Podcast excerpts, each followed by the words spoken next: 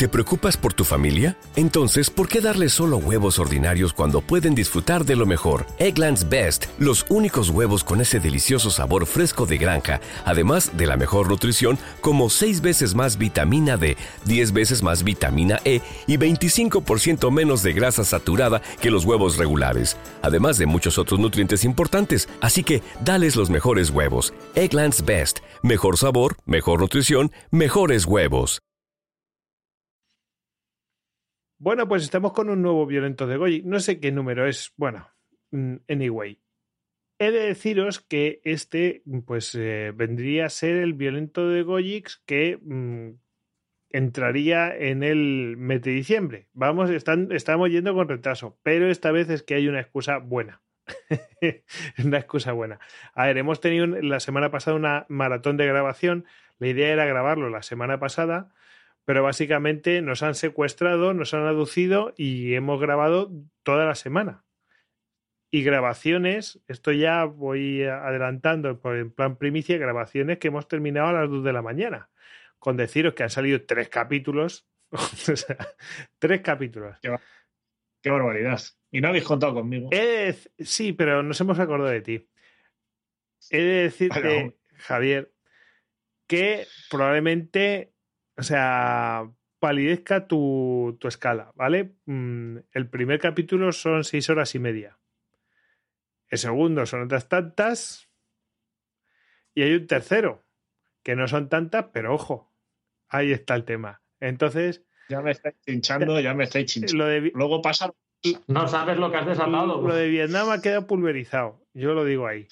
Y he de decirte, claro, estábamos diciendo, ah, Javier, no sé qué, no sé cuánto. Y entonces caí en la cuenta de que falta una tercera parte de Jackson que puede superarlo. Lo estábamos comentando antes con Tony. Puede superarlo, porque Jackson creo que ya superó a Vietnam, si no me, si no me equivoco. Anda por ahí. Entonces, lo comentamos en el propio programa. Ojo, cuidado, porque todavía tienes chances. ¿eh? Bueno, bueno, ya veremos qué, programa es, quién ha sido el, el, perpetrador. Bueno, este lunes sale, o sea que tampoco es un misterio, ¿eh? si alguno tiene prisa. Bueno, pues nada, vamos a ir con este. Entonces, este se supone que es el de diciembre y tendremos que grabar uno de enero, ¿vale? Entonces, ¿qué remedio? Eh, eh, hoy vamos a hablar de esta peli sobre la Primera Guerra Mundial. ¿Cómo es? ¿Sin noticias del frente o sin novedad en el frente? Sí. Sin novedad en el Sin novedad en el frente. En inglés, bueno, voy a preguntar ahí si en inglés. Eh, mire, este sería el violento de Goyic 63, ¿vale? Pues por, ya por curiosidad. Eh, sin novedad en el frente. En inglés sería igual. ¿Cuál sería el título? está, está, basado en, la, novela original alemana sería Nix Neues Invest. Sí, exacto. Es, es una, de hecho, es una película alemana. Es una película alemana de Eduard Berger eh, que pretende ser una, adaptación eh, de la novela de Eric María Remarque, que para nada, con una serie de, actores que, bueno, eh, destaca, Daniel tengo por aquí exacto. Daniel Brühl es el que destaca, un poco que pueda ser más conocido. Los demás, pues, son actores de teatro. Y Daniel Brühl, además, en un, en un spin-off, porque parece un spin-off la, parte que él, donde hace de Matías Herzberger, que fue el, plenipotenciario alemán que, digamos, eh, acordó el armisticio del 11 de noviembre de 1918. Vamos a recordar una cosa. Eh, vamos a hacer un pequeño. Vamos a empezar por la película. Sí, vamos a contar un poquito. Si quieres, hago yo el pequeño resumen, que lo he hecho antes offline. Y entonces, bueno, ya después dentro van a caber todas las cosas. Ojo, haremos muchos spoilers porque es que es una peli de detalles. ¿No? Que te están contando cositas y cosas cotidiana dentro de la guerra. Cotidiana no quiere decir que sean normales. o sea, es una situación chunga, ¿no?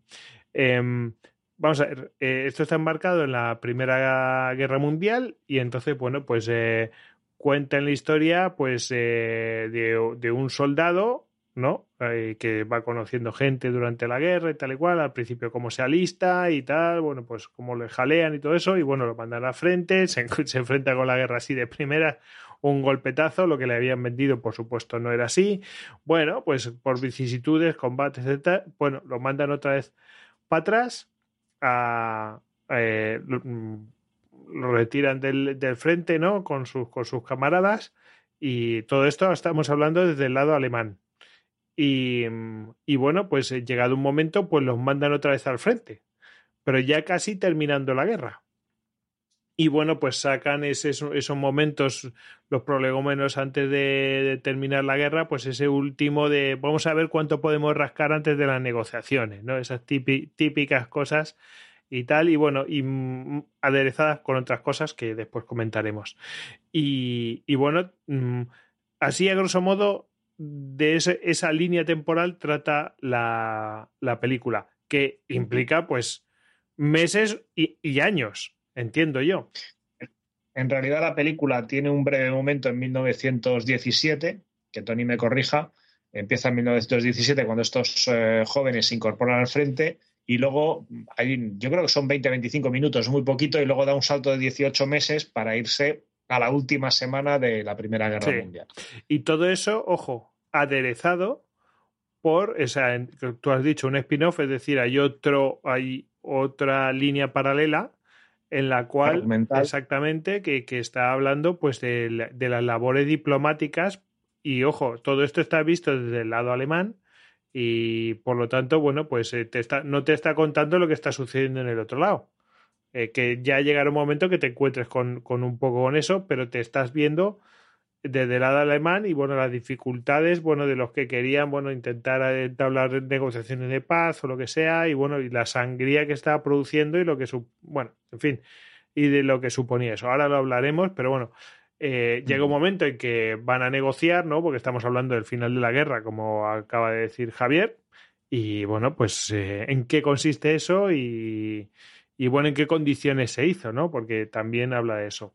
Eh, y, básicamente esa es, la, esa es la historia, la historia de este, chico, de este chico, sus amigos, los amigos que se hace y el tema diplomático.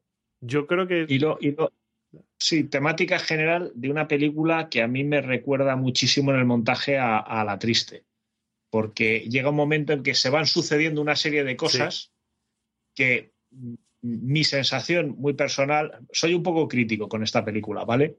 Eh, mi sensación personal es que el que no conozca los acontecimientos se va a ver sometido a una sucesión de escenas preciosamente fotografiadas, o sea, en ese sentido son maravillosas, pero completamente inconexas, eh, con, con muy poco sentido.